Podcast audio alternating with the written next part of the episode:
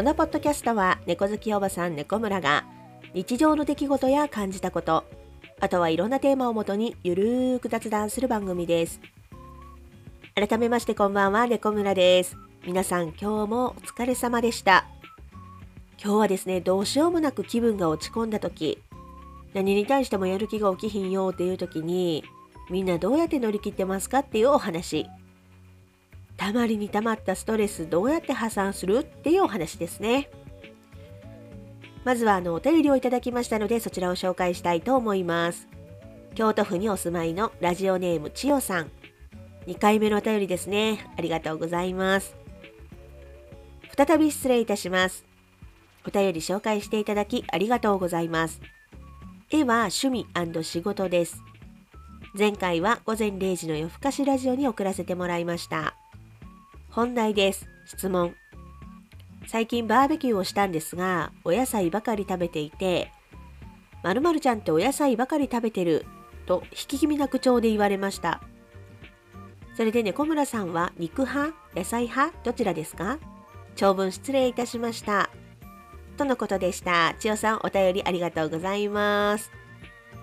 あの、前回お便りをいただいた時に、前のポッドキャスト、猫村さんの3度の飯より猫が好きにいただいたお便りなのか、この午前0時の夜更かしラジオにいただいたお便りなのかわからないっていうお話をしまして、というのもですね、両方のポッドキャストに同じメッセージフォームを設置してるので、この午前0時の夜更かしラジオで紹介させてもらったものの、もしかしたら千代さん前のポッドキャストにお便りをくれたんじゃないかしら。そう。でも私がこの午前0時の夜更かしラジオで紹介しちゃったから、このお手紙ありがとうの気持ちがね、ちゃんと伝わってないんじゃないかなと思ってちょっと心配してたんですよね。いやーよかった伝わってて。で、あの、千代さん、絵を描くことが趣味でもあり、お仕事でもあるということなんですけれども、いいですよね。もう好きなことを仕事にできるって。で私あの今の会社出戻りなんですけれども高校卒業して初めて入った会社でちょうど22年ぐらい前ですかね。あの会社を辞めたいって言った時に今の会社の会長当時は社長ですね。社長にやりたいことで食べてる人はほんの一握りや下手したら一握りもおらん。みんな何かを我慢しながら頑張ってんねんぞ。好きなことだけして生きてる人なんておらへんねんぞって言われてでね当時はね若かったから全然心に響かなかったんだけど今この年になってこの社長が言ってたことが理解できるというかねほんまにやりたいことを好きなことを仕事にしてる人ってほんの一握りで才能もあるやろうし環境もそうやし運もそうやしもうやりたくてもできない人。できてない人ってめちゃくちゃ多い。このここれで食べていきたいと思って食べていける環境にあってもそのやりたいことが、ね、なかなかお金にならないお給料が少ないとかだから生活できないみたいなこともあるやろうしそう。で逆に好きなことやからこそ仕事にはしたくないっていう人もいてますしね。ジオンさんは自分の好きなことをお仕事にできてる。めちゃくちゃ羨ましいなと思いますよね。もうめっちゃ幸せなことですよね。千代さん、お仕事頑張ってくださいね。もう猫村応援しております。で、あの、バーベキューの時に、まるまるちゃん野菜ばかり食べてると引き気味の口調で言われまして。そんなん言われますか？もうほっといてくれよっていう話ですよね。あの逆にあの、あんたお肉しか食べへんなって言うだったらどうでしょうか？あかんか。喧嘩なるか。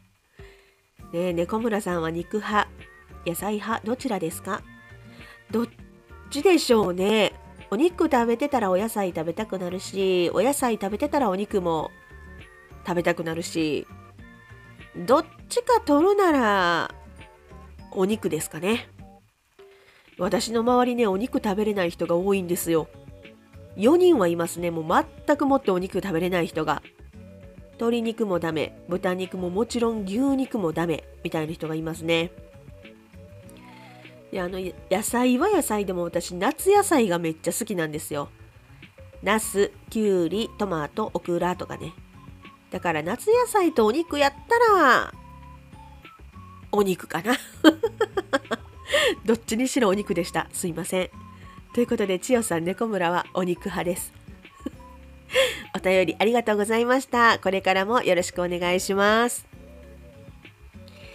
さて今日はですね気分が落ち込んでる時どうやって気分を上げるか。ストレスがたまりにたまった時どうやって発散するかってお話をしようかなと思います。もうねここ最近ずっともうすっごいもう気分が落ち込んでてでも会社辞めたい。仕事への意欲が湧かない。プライベートもそう。もう友達と遊ぶのも嫌やしもうバンドもやりたくない。何にもやる気が起きない。だからもうポッドキャストの収録とかも全然してなかったしもう人と話すのも嫌みたいな。そんな状態がねちょっと続いてたんですけどこの間の同僚に誘われて先週の土曜日かな。シルク・ド・ソレイユのアレグリアを見てきました。でも外に出たくないし気分も落ち込んでるし行きたくなかったんだけど同僚がチケットを取ってくれたんでせっかくやしということで行ったんですねであのこういう風な状態こうズーンってチーンってなる前にチケットを取ってくれてたからもう急に断るのも申し訳ないなと思って、まあ行ってきたんですけど、まあ、すごい。マジでさ、もうさ、すごすぎたわ。もうほんまにめちゃくちゃ楽しかった。パフォーマンスがね、もう迫力満点で、もうそれはそれはすごいのよ。もうすごいしか出てこない。すごい。ねアクロバットもすごいんだけど、あのー、生歌生演奏も見どころの一つでほんまに行ってよかっためっちゃかっこよかったみんなでねあの IKEA みたいな色合いのテントがあるんですけどその中にステージがあってでね思ったほど広くなくって私はねもう全然めちゃめちゃ後ろの席だったんですけど真正面ですっごいよく見えたんですよ。もう綺麗にも見えたんですよね。で雪をモチーフにした細かい紙吹雪が客席までブワーって飛んでくるとか演出もすごくてねシルク・ド・ソレイユ見に行く時はあの高いお金を出してでもいい席に座るべきです。もう絶対に。で私あのラスベガスで「王」っていうショーを見たんですけどそれもシルク・ド・ソレイユやったっていうことを私全然知らなくってもっと真剣に見とけばよかったなと思って今更ながら後悔しています。あの私の性格ね知ってる方はわかると思うんですけど私もハマるとっとことんハマるタイプなんですよだから小田和正さんが好きで小田和正さんのコンサートに行きましたそしたらそのコンサートでギター弾いてる人ベース弾いてる人ドラム叩いてる人バイオリン弾いてる人コーラスの人とかみんな気になっちゃうの。ほんでみんな好きになるの。だからさ、今回シルク・ド・ソレイユ見てさ、もうパンフレットも最初から最後まで穴が開くほど読んで、YouTube もシルク・ド・ソレイユのこう舞台裏とか、ティーザーとかトレーラーとかももうめっちゃめちゃ見まくってさ、インスタとかもそうやし、あと、サウンドトラックとかも聞きまくってさ。で、いろんなショーがあって、こう、アレグリアとか、これ、これ、コレステロールじゃないな。何やったっけ？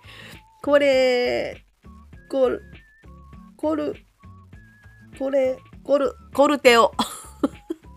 コルテオとか、私あんまり知らないんですけど、あの、いろいろあるらしくって、でとりあえず私も DVD を大人買いしようかなと思ってるぐらいちょっとハマってるんですよ、今。もうなんやったらシルク・ド・ソレイユに入りたいとまで思ってる。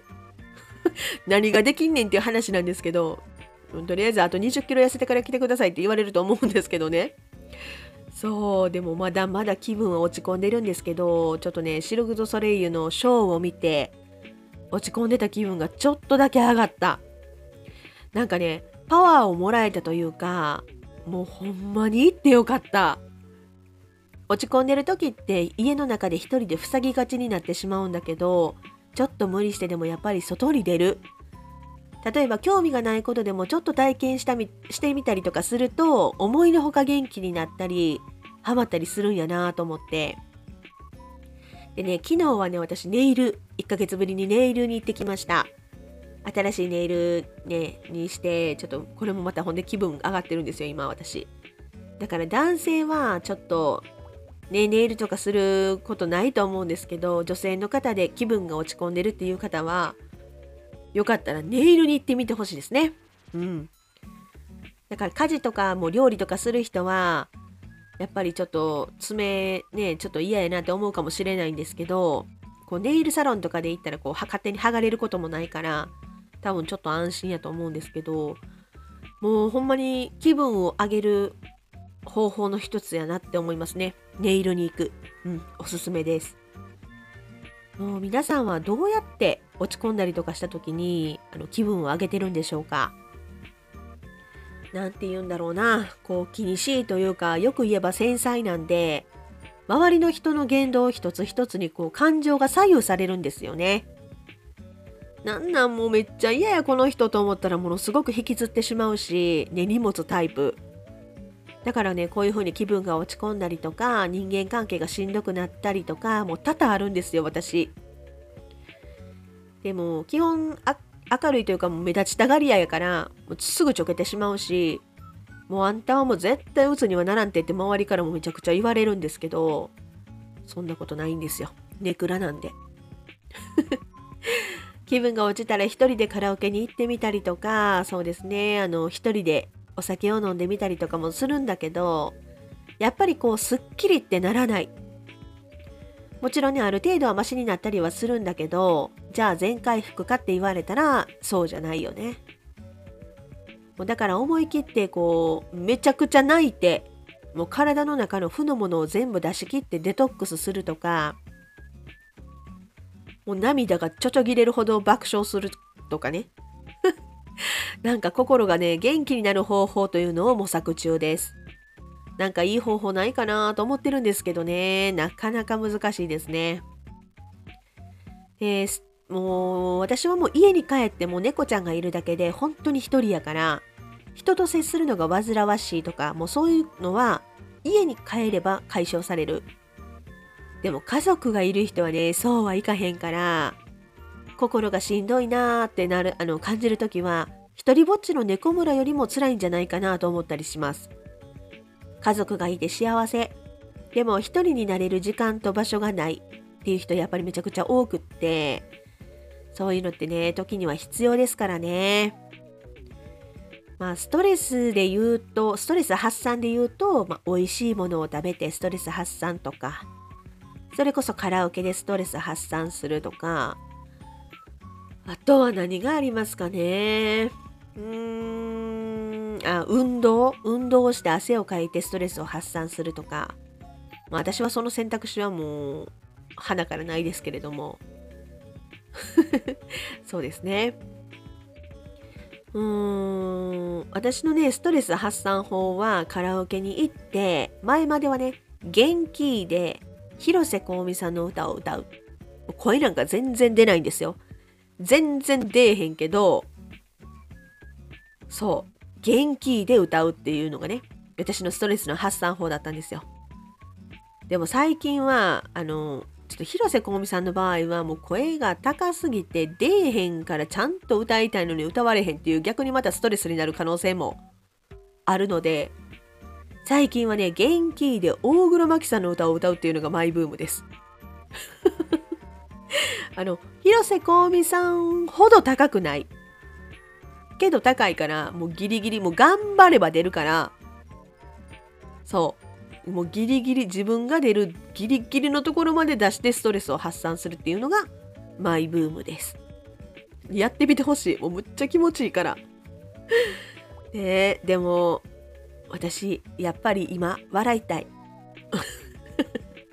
お腹がちぎれるぐらいもうおしっこちびるぐらい笑いたい。だから皆さんにお願いがありまして、猫村が元気になれるようにちょっとご協力いただきたいんですよね。協力してくれる？こないだですね、会社から帰ってる時に、電車の中でもめちゃくちゃ眠たくなって、でもここで寝てしまったらもう絶対に乗り過ごしちゃうと思って、絶対寝たらあかんと思って乗り換えもせなあかんかったし。えー、もうなんか面白いこと考えようと思って。そう。でね私あのゲームをね思いついたんですよ。ゲーム ゲームというかあのグレーの昔の曲で「千のナイフが胸を刺す」っていう曲があるんですけれども皆さんご存知でしょうか？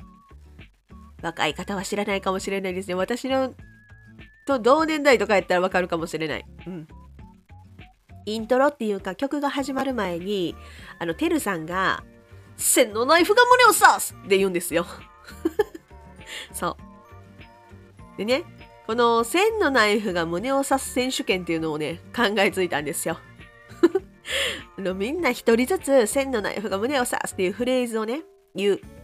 で、誰が一番かっこよく言えるかっていう選手権なんですけど、このポッドキャストでその線のナイフが胸を刺す選手権をやろうと思って私ねシミュレーションをしてたんですよ。電車の中で。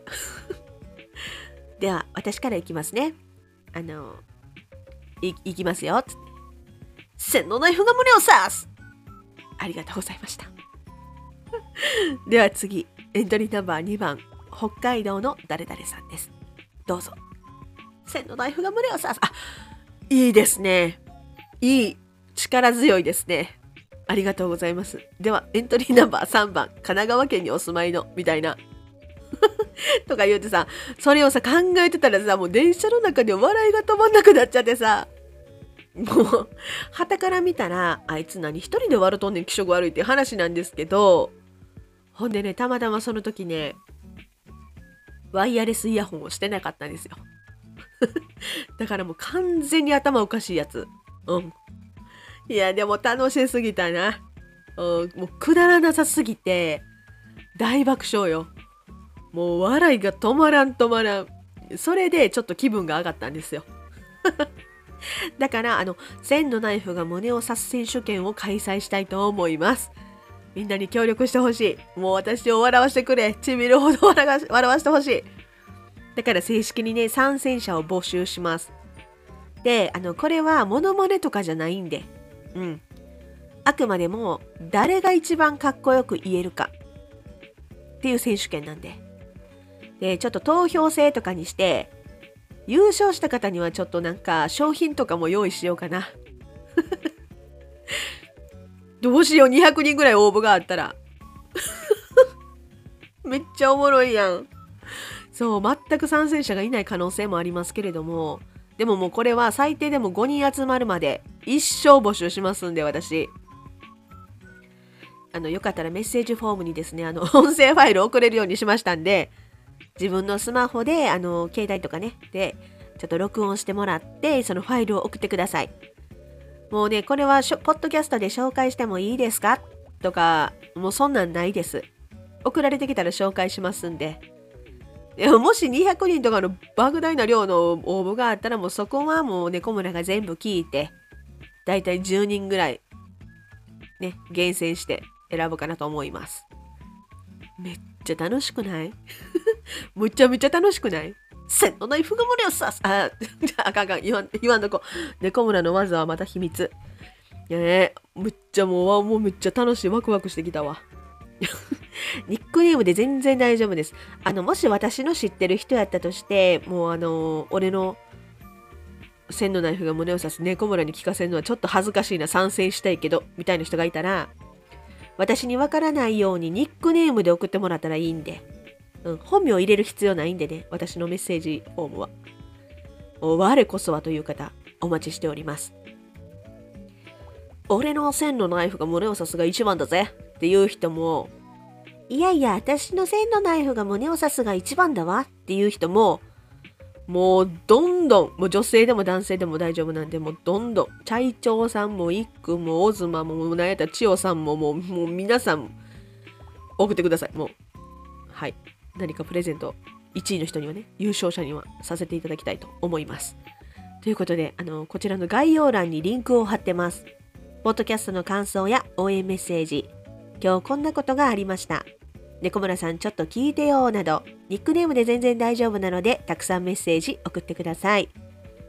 それからサブイボのコーナー、皆さんが体験した怖い話、サボイボがボボボボっと立つような恐怖体験、こちらもお待ちしております。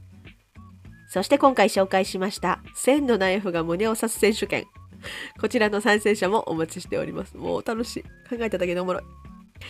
それでは、午前0時の夜更かしラジオ、今日はここまで。ご視聴ありがとうございました。また次回お会いしましょう。心も体も元気になりたい猫村がお送りしました。皆さん、おやすみなさーい。